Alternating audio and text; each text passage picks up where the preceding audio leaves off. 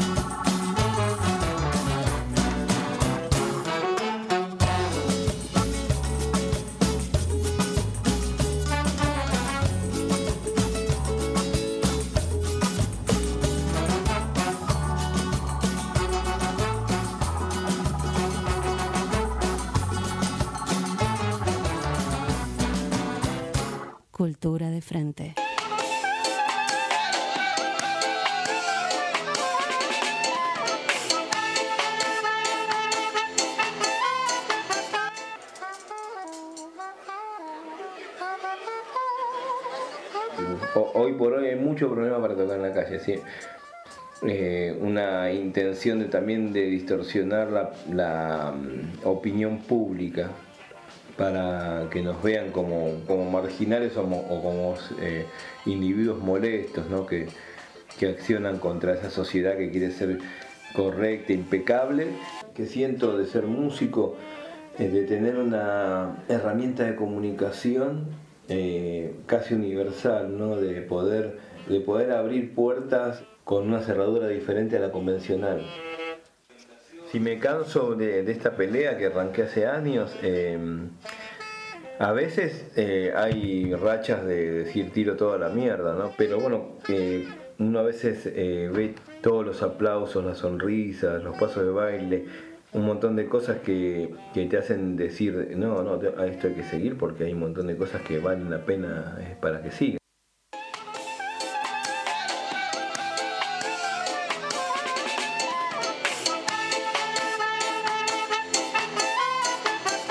Cultura de frente. Buenas tardes a todos, a todas y a todes. Este es otro episodio de Cultura de Frente. Ahí escuchábamos la voz de Alejandro Cabrera Britos, eh, presidente del Frente de Artistas Ambulantes Organizados, quien, quien el jueves pasado eh, falleció em, y lo queríamos recordar así, en primera persona. Eh, realmente se hace muy difícil. Em, bueno, este es una persona muy querida, a la que se le va a extrañar mucho, un gran compañero de lucha. Una persona que estuvo al lado de los y las artistas callejeras, pero no solamente de los y las artistas callejeras, sino de todo aquel o aquella que decidiera trabajar o habitar el espacio público. Fue uno de los actores fundamentales en la lucha contra la mirada punitivista que tiene el actual gobierno de la ciudad autónoma de Buenos Aires. Eh, una mirada que además la quieren plasmar en la reforma del Código Contravencional, él ha tenido, junto con sus compañeros del frente, una participación muy activa, pero además también una persona muy comprometida con las causas de los más desprotegidos, como por ejemplo con la causa de Luciano Arrugas y también con, no quiero dejar de decirlo, con, con el grupo de justicia por los siete jóvenes que murieron en la cárcel de la comisaría primera el 2 de marzo del 2017. Realmente se lo va, se lo va a extrañar mucho, como muchos lo hemos dicho, es un imprescindible, porque como, como todo imprescindible no descansaba nunca, nunca. Eh, de hecho, su ausencia ya se siente en el grupo de WhatsApp de, la columna de cultura. Este, pero bueno, como todo imprescindible, también ha dejado huellas para seguir andando y bueno, nuestra tarea será tomar sus banderas y llevarlas adelante. realmente se hace difícil. Este, bueno, voy a saludar a quienes están en el estudio. Julieta, María Julia Miranda, este, ¿cómo estás? Julieta María Julia este, está muy bien, acá te está viendo el, el, rostro. Em, bueno, es importante em, empezar el programa con este homenaje, con esta mención. Em, y es parte de, lo que hacemos todos y todas. Y tenemos una invitada. Y tenemos también una invitada, Melina Celdes, que viene creo que por tercera vez. Ay, sí, qué suerte que tengo. Eh, y ahora vamos a estar hablando con ella porque tenemos ya en comunicación telefónica a Julieta. Ella sí es Julieta, Julieta Infantino. ¿Cómo estás, Julieta? Hola, ¿qué tal? ¿Cómo están? Bien, bien, bien. ¿Vos? Bien. Bueno, antes que nada quería comentarles a quienes nos están escuchando que Julieta Infantino es eh, profesora y licenciada en Ciencias Antropológicas por la UBA, eh, donde se desempeña como docente, fue becaria de CONICET y actualmente es investigadora en dicha institución. Sus estudios comprenden cultura, la cultura popular, folclore, patrimonio, juventudes, artes circenses, políticas culturales y creo que me quedo corto.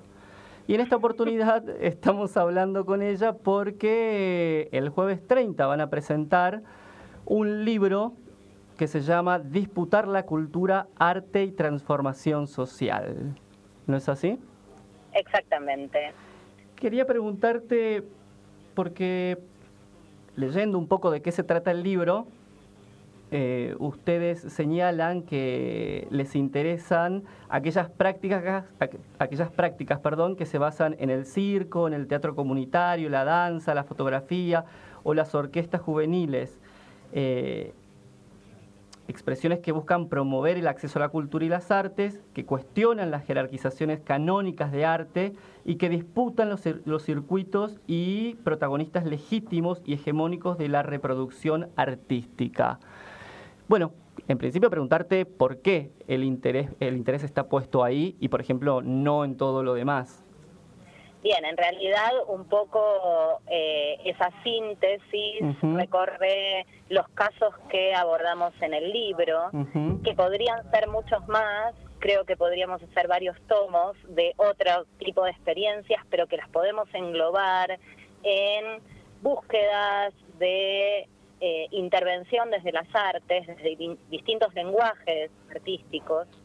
Eh, y usos sociales y políticos de las artes. Eh, en realidad un poco la línea de trabajo que venimos realizando desde el equipo de investigación que dirijo y que conformamos junto a las autoras del libro, eh, es un poco intentar dar cuenta de experiencias, de políticas, tanto de gestión comunitaria como estatal, como independiente, que vienen utilizando las artes como un medio y como un fin en sí mismo, pero como un medio para transformar también nuestras desiguales sociedades que habitamos. Bien, hablaste de autoras del libro. Este, ¿Quiénes más estarían? Yo lo sé. Mira, el libro lo, componemos, sí, somos eh, siete autoras. Eh, somos un equipo interdisciplinario en algunos puntos porque algunas de las chicas tienen otras formaciones, pero básicamente muchas de nosotras somos antropólogas y trabajamos desde un marco antropológico y desde una observación eh, muy participante. Eh, muchas de nosotras también somos artistas, militantes de las artes, de la cultura.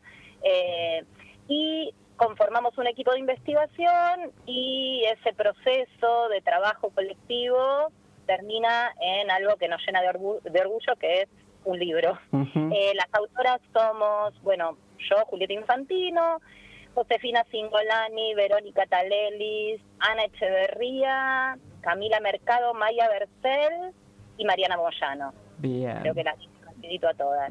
Y cada una trabaja con un caso diferente eh, en los lenguajes que vos mencionaste antes, circo, orquestas infantiles juveniles, em, danza. Es bien interesante, perdón que te interrumpa, este cruce ¿no? que hacen entre ciencias sociales, artes, militancia y gestión cultural, ¿no? Sí, sí, sí. Y es un poco la línea que pretende abordar el libro, marcar las tensiones, las complejidades, las potencialidades que conllevan cada una de estas experiencias que eh, se realizan en territorio, que cada vez son más, eh, que dialogan muchísimo, aunque trabajen con especificidades. No es lo mismo trabajar desde las artes del circo que desde la fotografía, que desde el teatro comunitario, aunque muchos se cruzan en la productiva, en estas cosas que mencionabas antes, ¿no? Disputar otra forma de pensar las artes, otros circuitos, ¿no? Quizás los legitimados, eh, y disputar desde lugares de, sobre todo, producción colectiva de las artes. Eh, y entonces nuestra intención fue un poco mostrar eh, tanto las potencialidades como los dilemas, las complejidades que conllevan gestionar este tipo de propuestas. Eh, no lo dije antes, pero están acá en el estudio Chicha Mariani de Radio Caput, Melina Celdes este, y María Julia Miranda, María Julia Miranda. Em, no, porque no puedo dejar de pensar en el trabajo que, por ejemplo, viene haciendo Melina Celdes, este, quizás en otro campo, eh, que de alguna manera tiene como cierto punto de contacto, por lo menos con este modo de trabajar, ¿no? Sí, me parece. Hola Julieta, ¿qué tal? De hecho, em, soy muy, cercana a Ana Echeverría, ella estudió conmigo este febrero, así que tuve como la posibilidad de, enterarme un poco del libro más de, más de adentro y creo que todo lo que podamos hacer, nombrar, em, y poder describir sobre lo que, lo que hacemos, em, en realidad hace que lo que estemos haciendo exista aún más. Y libros como esto me parece que es eh, fundamental para poder seguir haciendo no solo arte, sino también investigación sociológica, me refiero desde la parte, desde las ciencias sociales, sobre el arte y que haya un diálogo como un fin común, que no sea o un libro o una obra, sino como todo eso que se mueve entre un libro y una obra.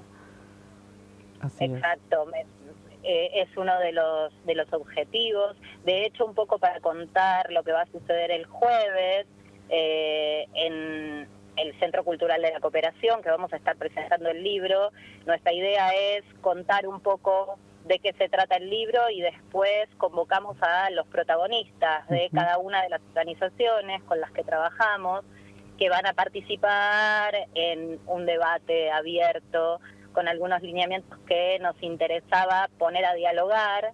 Eh, así que bueno, en ese sentido, eh, esta línea de, digo, eh, qué, utilidades puede tener la producción colectiva de conocimiento, tanto de conocimiento mm. desde las artes como desde las ciencias. Eh, más que nada, la potencialidad de dialogar, me parece, y construir colectivamente, no solo hace que existamos, sino que además hace que nos potenciemos. Muy bien. Bueno, vamos a estar ahí el jueves 30 de mayo a las 18 horas en la sala Dubrovsky, tercer piso del Centro Cultural de la Cooperación. Esto es Corrientes 1543, acá en nuestra ciudad, muy cerquita de Radio Caput. Y además quiero decir que vos vas a estar en uno de nuestros programas de junio. Así que vamos a poder desarrollar vamos a poder desarrollar más sobre el libro. Bueno, no te quito más tiempo porque sé que tenés que ir a un ensayo. Sí. Este, así que te agradezco por el tiempo. Nos estamos viendo el jueves y por supuesto en junio para hablar mucho más sobre el libro. Bueno, muchísimas gracias. Gracias a vos. Un beso. Chao. Bueno, ahora sí, estamos con Melina Celdes. Este, yo creo que no hace falta presentarla. Que se presente a sí misma.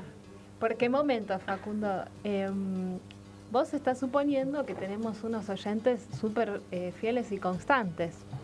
Punto número uno. Yo no sé si es así. Yo me quiero lugar, a, lugar a, la duda y que Melina eh, nos cuente lo que Melina quiera contar de sí misma.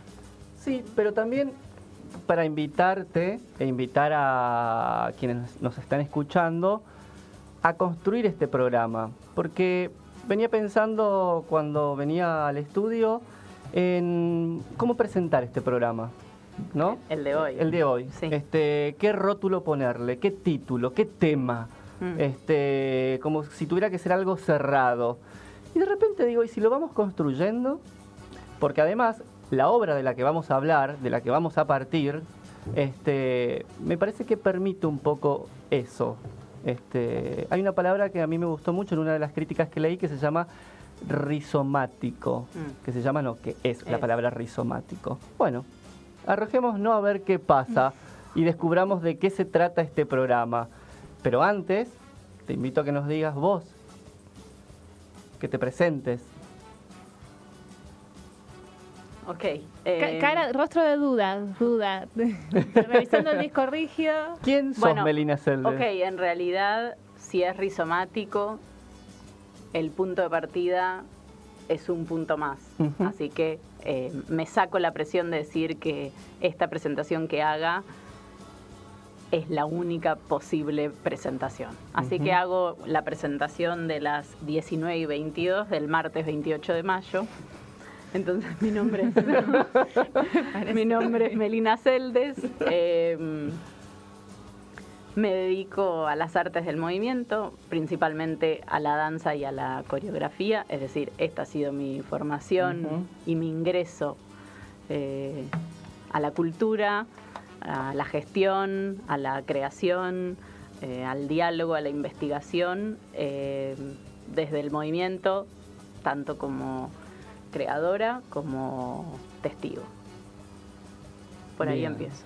Bueno, y yo le voy a agregar algo más para que algo pueda entender quienes nos están escuchando, que es el tráiler de la obra, mm. de esta obra que funciona como punto de partida, de llegada, ya no sabemos en qué instancia está. Antes que el tráiler de la obra, vamos a contar cómo se llama esta obra, La ilusionista. Eh, la estás estrenando en Argentina, Puede ser. Reestrenando, quiero decir. estrenando en la Argentina porque estuviste haciendo funciones en...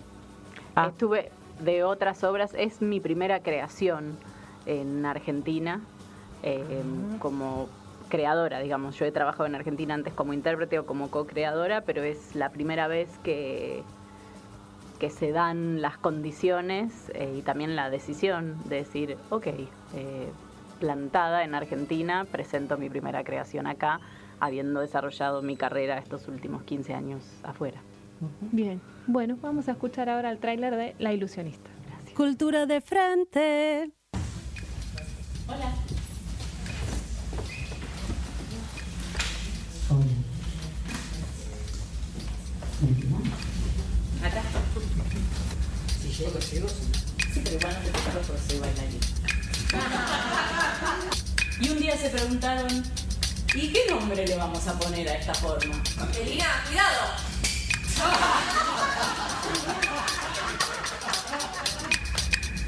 Yo llevo la definición de Melina a todos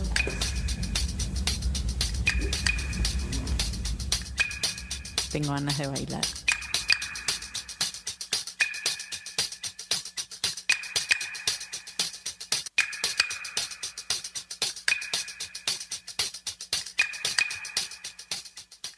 Melina, Cultura de frente.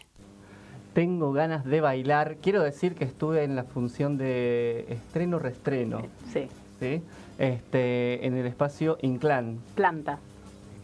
Ah, Inclán, ¿dónde saqué Inclán? Es la dirección. Ah, ahí está. Ya me desordené. Se llama este, Planta. Y está en la calle Inclán. Exacto. En Parque Patricios. Exacto. Después quiero volver sobre la idea de un espacio cultural en Parque Patricios. Absolutamente. ¿sí? Este, pero no, digo, me quedo con esta, con esto de eh, quiero bailar. Este, fui al, a esa función y realmente quería bailar.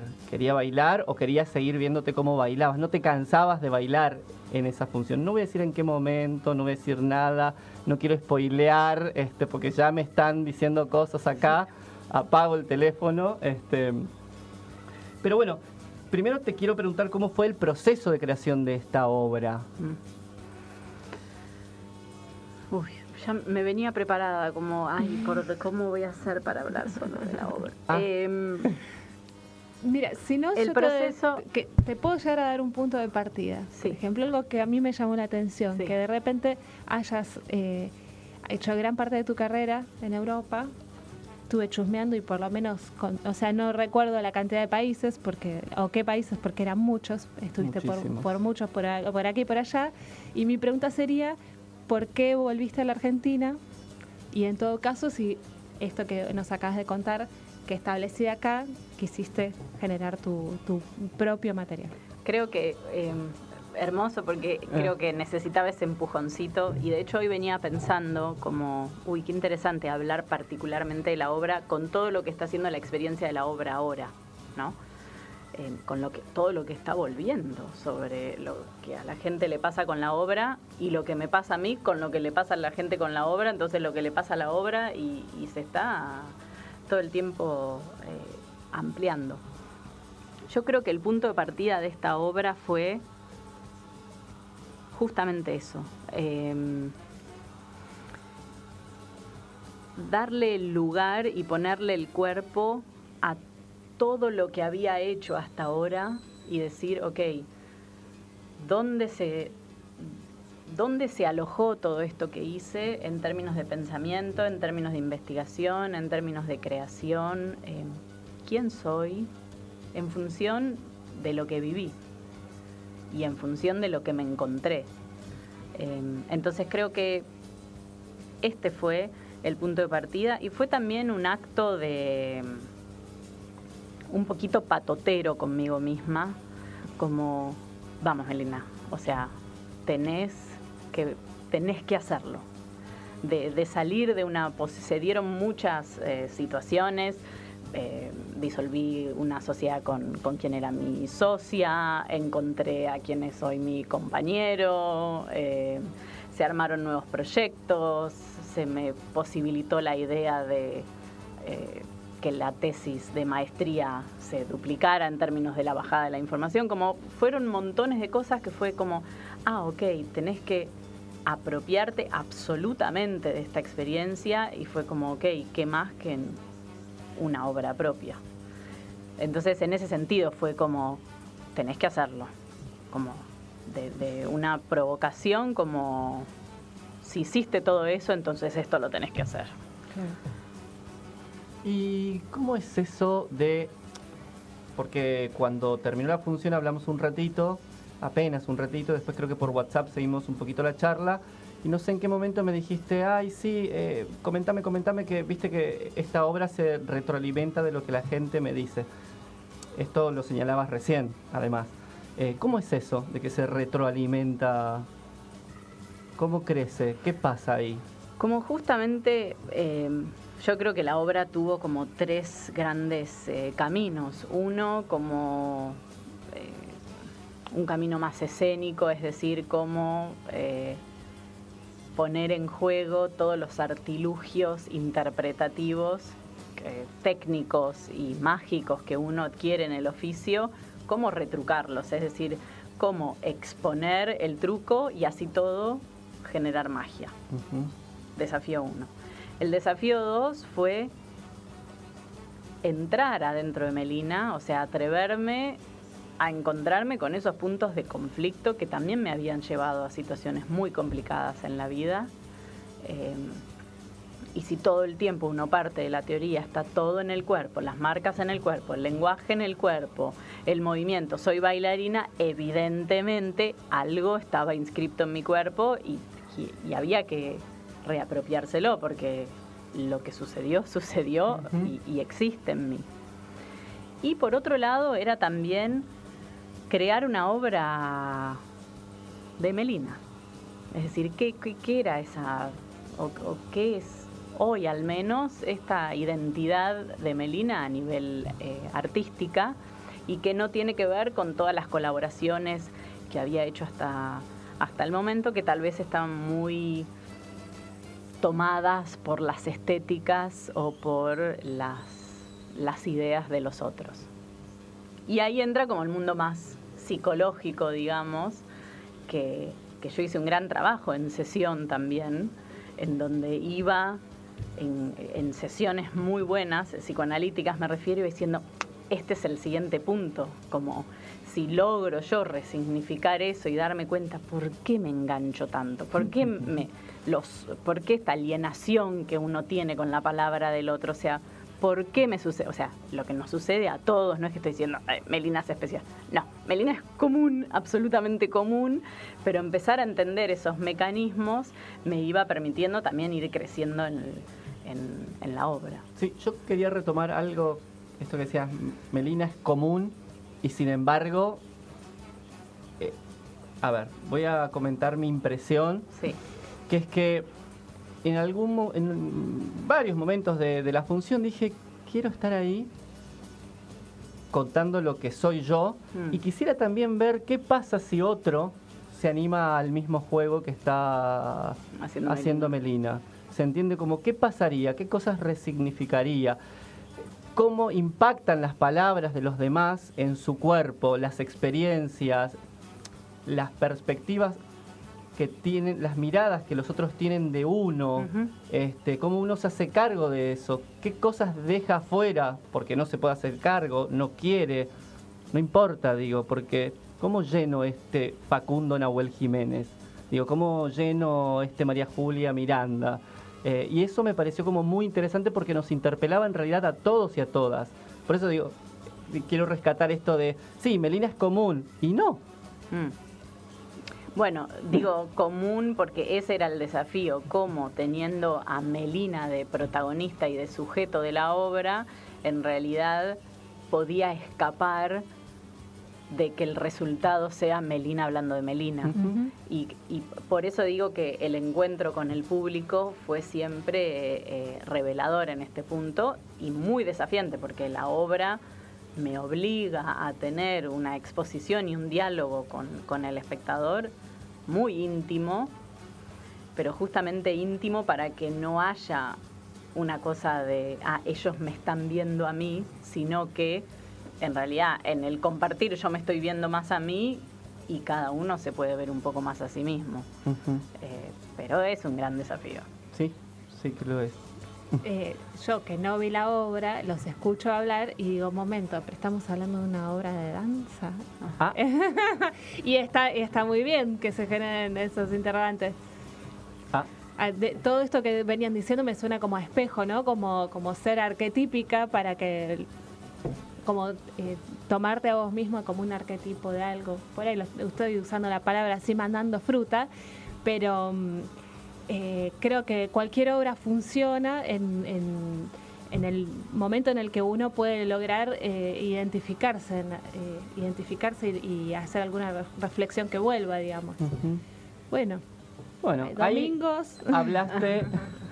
ahí... Sí, voy a, si querés puedo. ah, ah sí, creo que es una obra de danza, eh, aunque tal vez la descripción, podríamos decir, es perfectamente una obra de teatro y con una dramaturgia y un texto, digo, pero es una obra de danza y creo que por tres grandes motivos. Uno, porque soy bailarina y coreógrafa, es decir, construyo desde esa lógica. Eh, y, podría decir por qué hasta, hasta la escritura del texto fue casi en, en términos cinéticos, ¿no? Como las palabras iban saliendo y tenían que ver con los movimientos y el, modo de escribir el texto fue más coreográfico que, narrativo.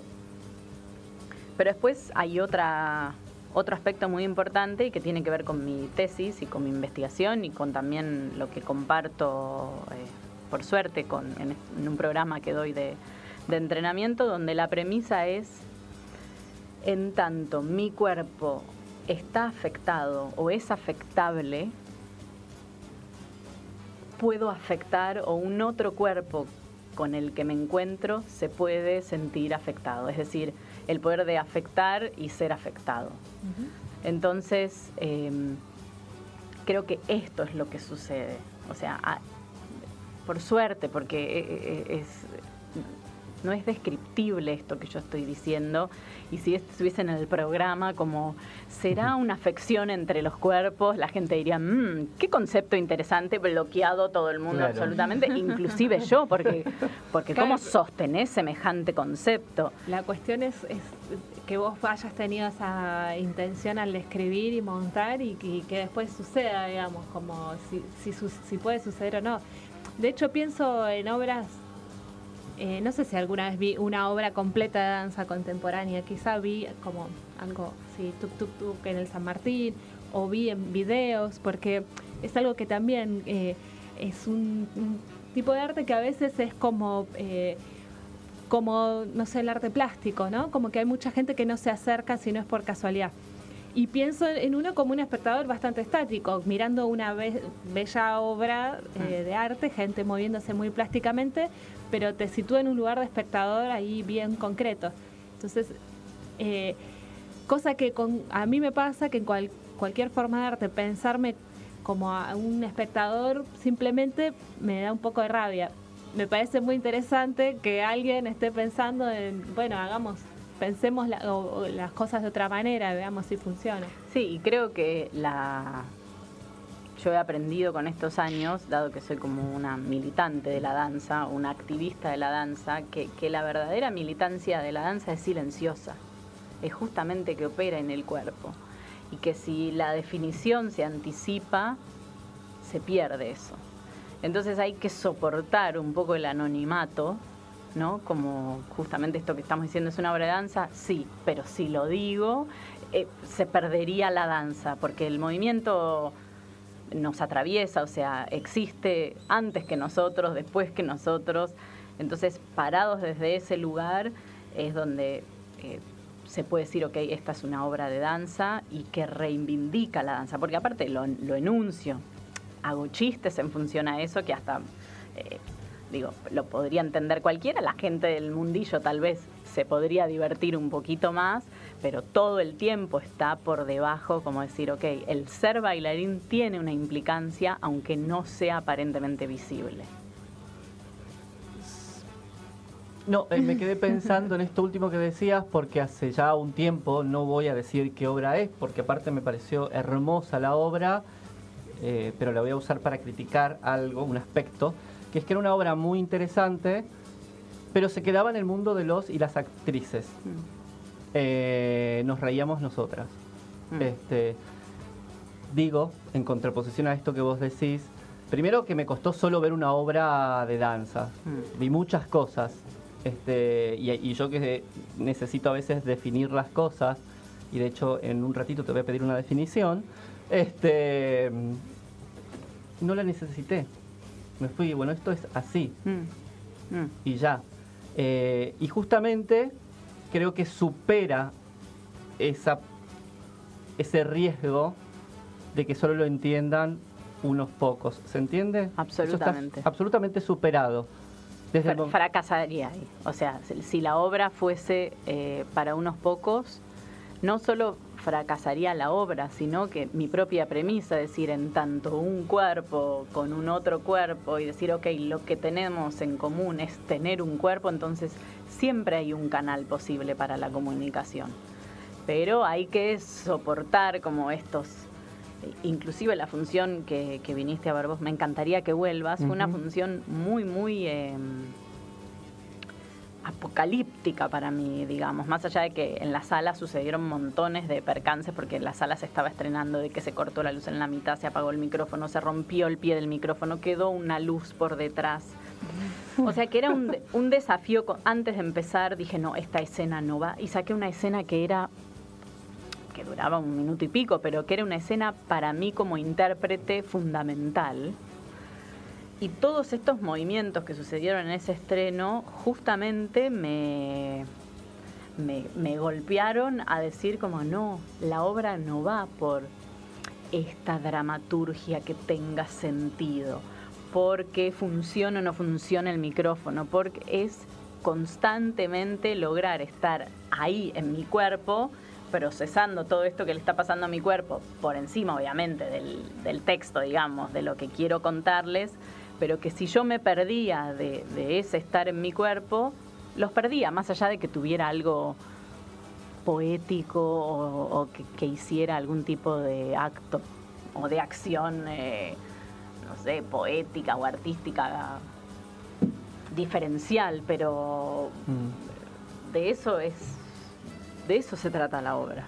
Me encanta que mientras decís esto te empezaste, te empezaste a mover, cosa que empezamos, que chusmeamos porque a veces los invitados se nos, se nos mueven del micrófono. Y dije, bueno, ¿hasta, hasta dónde se la, se la va a escuchar? Así no la retamos. Pero es buenísimo, te empezaste realmente, eh, se está moviendo Melina en la sí. Cosa que eh, yo creo que es un desafío, em, quedarse quieto. Quedarse quieto para algunas personas es un desafío, porque piensan con el cuerpo. y vos estás por tirar todo. No, no, yo, yo, si no gesticulo no, no puedo. No, no puedo hablar. Yo no es por hablar bien de la obra, que por supuesto me encantó, pero otra palabra que resuena en mí es la palabra riesgo. Mm. Yo quizás es una de las palabras eh, a las que a la que más le presto atención en este momento de mi formación, que es el riesgo. Cuando alguien asume un riesgo, alguien, un cantante, una bailarina, una actriz, una directora, digo, cuando hay un riesgo al escribir un texto, ¿se entiende? Sí.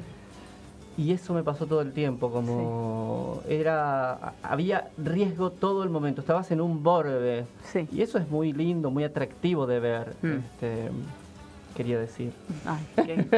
es, sí, es eso, es estar en, el borde del cuerpo, justamente con en el adentro y el afuera, como ni caerse en una cuestión introspectiva, ni yo mm. siento, yo siento, yo siento, ni tampoco en una cuestión eh, todo se lo debo a mi público y estar absolutamente en, un show off de show off de show off que, que terminás eh, perdido. Después es también lograr estar justo en el borde de la escena es decir, jugar con, esa, con el artilugio de, la presencia escénica, del estar y del no estar, sin dejar de estar en donde estás.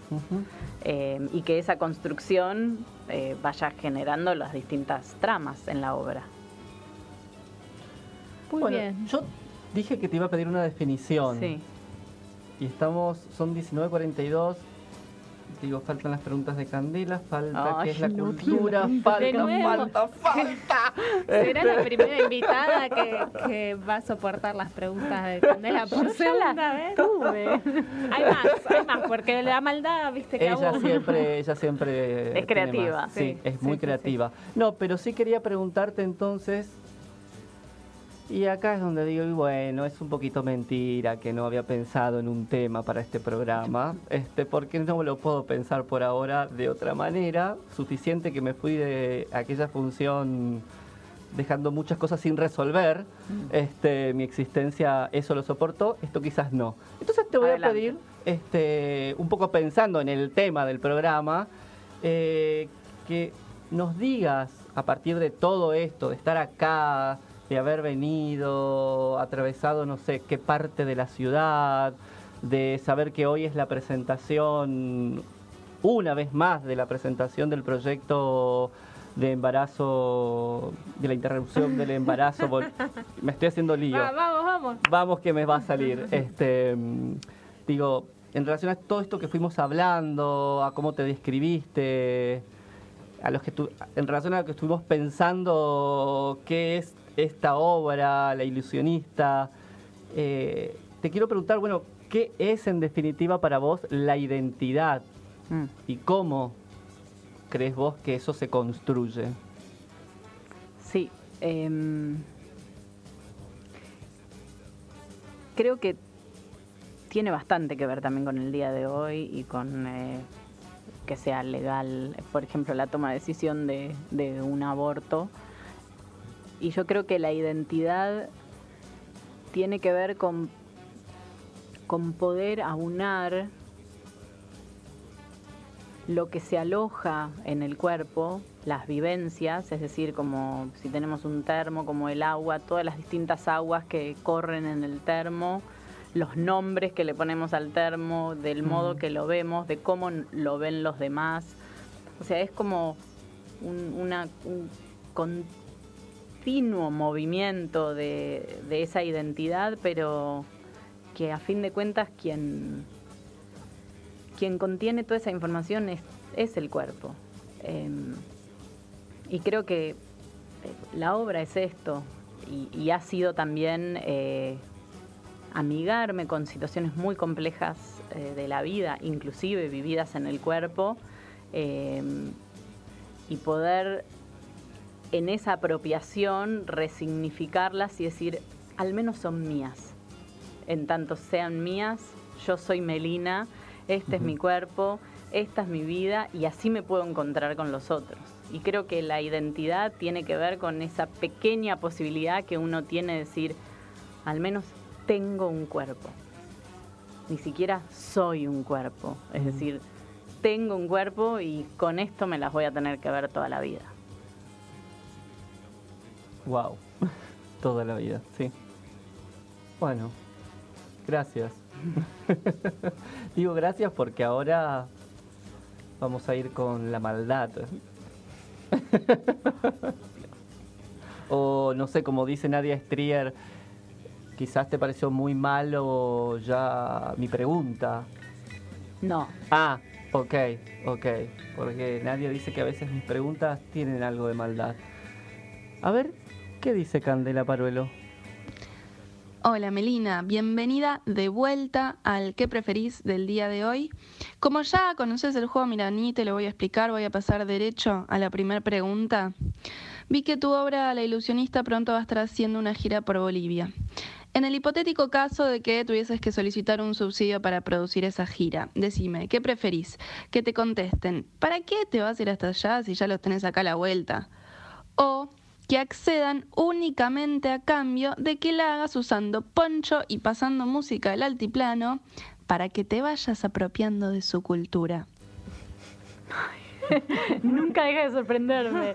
Em, la uno, claramente. Prefiero eh, hacerme cargo del país vecino y decir, ok, están acá a la vuelta y, y encontrar distintos medios para poder llegar eh, si no, lo otro sería justamente perder la identidad tanto de unos como de otros y de los individuos que la comprenden. Bien.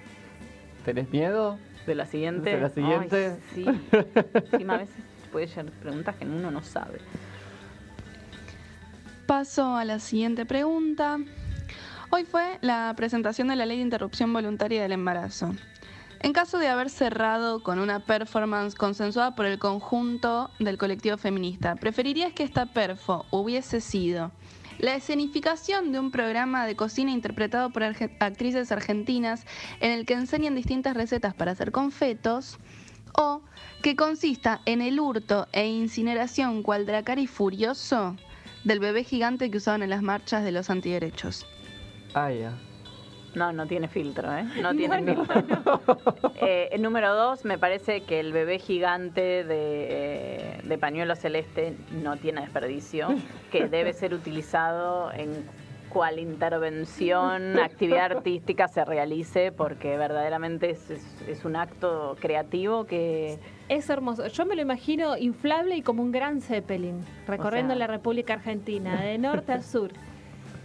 Y tirando pañuelitos y papelitos de colores, como hasta puede ser intervenido. Jamás preservativos. No. No, nunca. No, podría estar hecho un preservativo gigante. como de la suma de preservativos cocidos a mano por de los que no se utilizarían. Los que no se utilizarían. Claro, mira todo el látex al, huevo que, habría. si mucha gente, de toda esa gente que bueno, que no, tiene ganas de. Eso no tiene, o sea, no tiene desperdicio ese objeto. Bien. Es un meme en sí.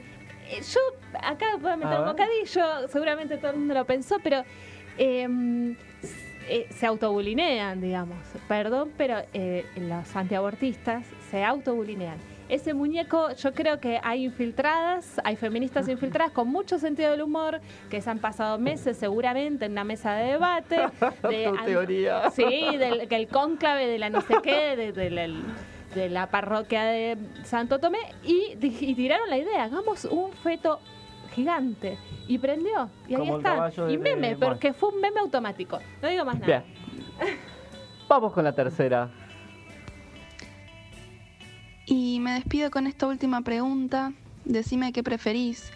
Tener que hacer una función de tu obra en el cierre de campaña de Cambiemos, debiendo reemplazar todas las veces que digas Melina por María Eugenia, o por razones de fuerza mayor tener que conseguirte un reemplazo y que este sea Andrea de Boca. No, sin duda. Número dos. ah, bien. Acá estuvo suave, quiero decir. Ay, acá me la hizo re fácil. Aparte, de niña fanática, Andrea del Boca, como le copiaba todo el, el, llanto, las caras. O sea, ha sido mi ídola de la telenovela. comparten los rulos. De hecho, me encantaría ver poner a pedirle a Andrea del Boca que me haga un reemplazo. Imagínense el carácter dramático y eh, que tendría la, la, obra sería solo para llorar, ¿no? En vez de para reírse, como es ahora. No, no. Gracias, Candela. Gracias por la compasión.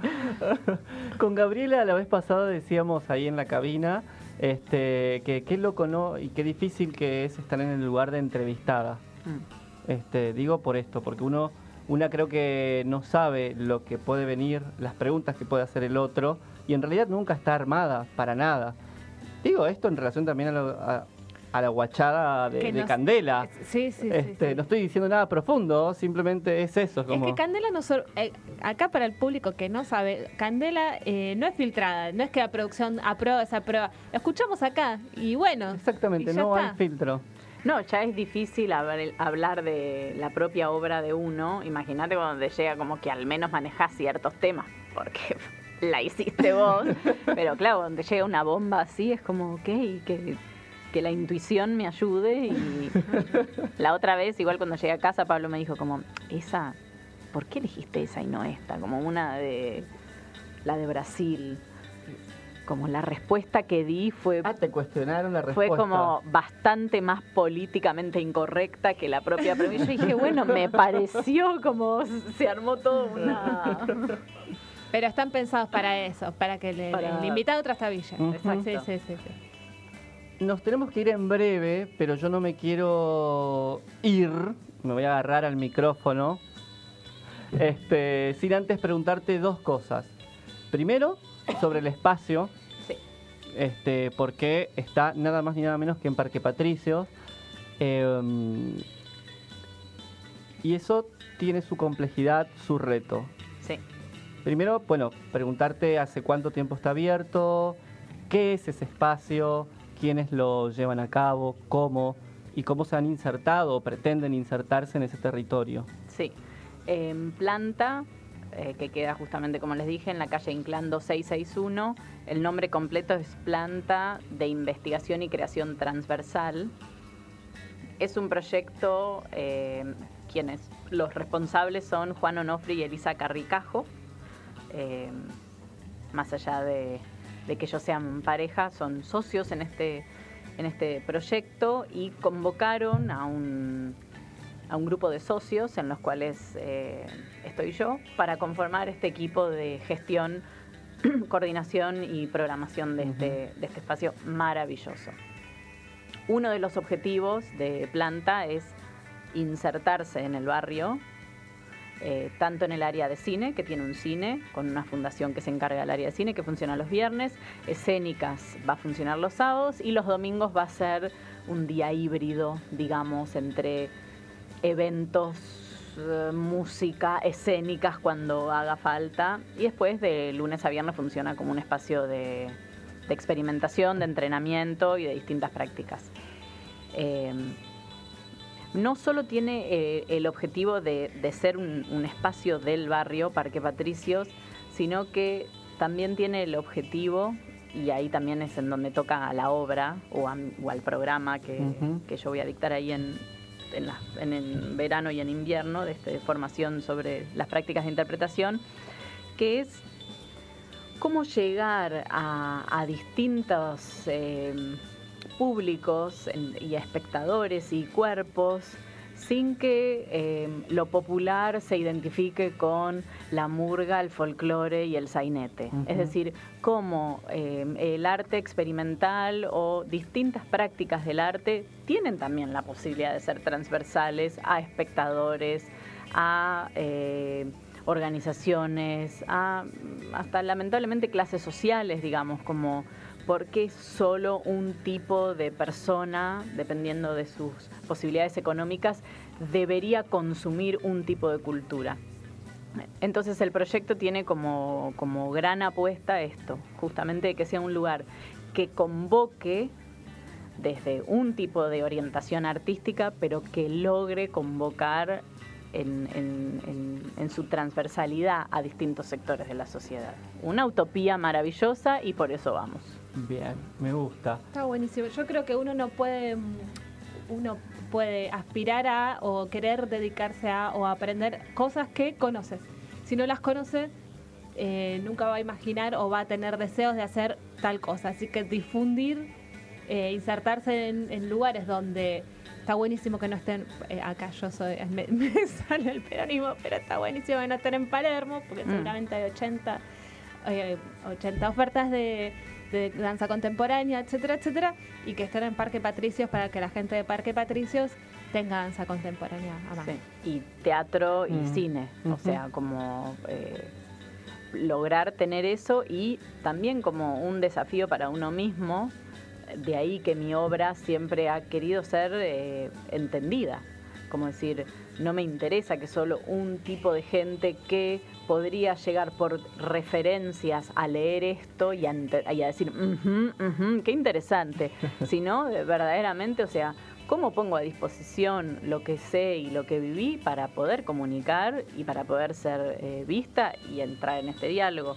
Y de ahí que la sala también busca provocar un poco al circuito del teatro independiente eh, y de, recuperar un poco que, la salida al teatro independiente vuelva a ser mucho más acogedora que no tengamos tres funciones en una misma noche, entonces entra un elenco, sale otro corriendo, sale mm. otro corriendo, entran unos espectadores, salen otro, como de poder decir, ok, que si hay tres horas dedicadas a esta obra, que la gente puede venir, encontrarse, charlar, que cuando termina la obra también la gente puede quedar, mismo decir, me pareció horrible, como enojarse e irse, pero hasta tener la posibilidad de, de poder expresar y también cuidando el horario como somos todos padres jóvenes, eh, no jóvenes porque somos jóvenes, sino porque tenemos nenes chiquitos, y es también como, ah, ok, si hay una función a las 11 de la noche, el subte que termina a 10 y media, o sea, nosotros mismos estaríamos por fuera de nuestro propio oficio y trabajo. Bien, yo me pongo la gorra de la policía, no mentira, pero nos tenemos que ir, oh. me quedo con ganas de seguir hablando, siempre eh, ya hablamos una vez sobre escenas, después viniste a hablar sobre un informe que en algún momento eh, vamos a atacar eso. Y me queda ahora sobre el foro de danzas en acción en Argentina. Mm. Nada, quería, quería algo ahí en relación a eso, no va a poder ser. No sé si hasta conviene. No, me ah. parece que el Foro de Danza en Acción es, un colectivo de coreógrafos y bailarines que que del que vos sos miembro. Sí, que desde el 2013 se junta para eh, discutir y conversar y tratar de hacer acciones en relación a las políticas culturales en función de la danza. Sí, quería como preguntar un poquito más en relación a la, organización de bailarines y bailarinas, pero bueno, será otro, será otro capítulo. Sí. Solo recordar día, horario, dirección de la sala. Sería hermoso que puedan venir a ver La Ilusionista, que sucede entonces, en teoría este sábado es la última función de esta primera temporada, pero si seguimos así, que por suerte está yendo muy bien, se va a agregar probablemente el 8, así que si llenamos esta otra vez, que ya parece que se está agotando, primero de junio, 20-30 horas en planta, que queda en Inclán 2661, las entradas muy fácil se pueden conseguir por alternativa teatral. Genial. ¿Y después te vas de gira? Después me voy a Córdoba, a San Juan y a las Europas. Así es. Bueno, Meli, muchas gracias. A ustedes, por favor. Nos estamos viendo, Juli. Gracias, Gaby. Gracias, Mariano y Nadia, que están ahí pachuchos en casa. Pachucho, Pachucha Nadia y Pachucho, el hijo de Mariano. Así que bueno, tocó quedarse, pero a full ahí con las redes. Nos vemos el próximo martes. Quédense acá en Radio Caputa escuchando retazos. Chau, chau.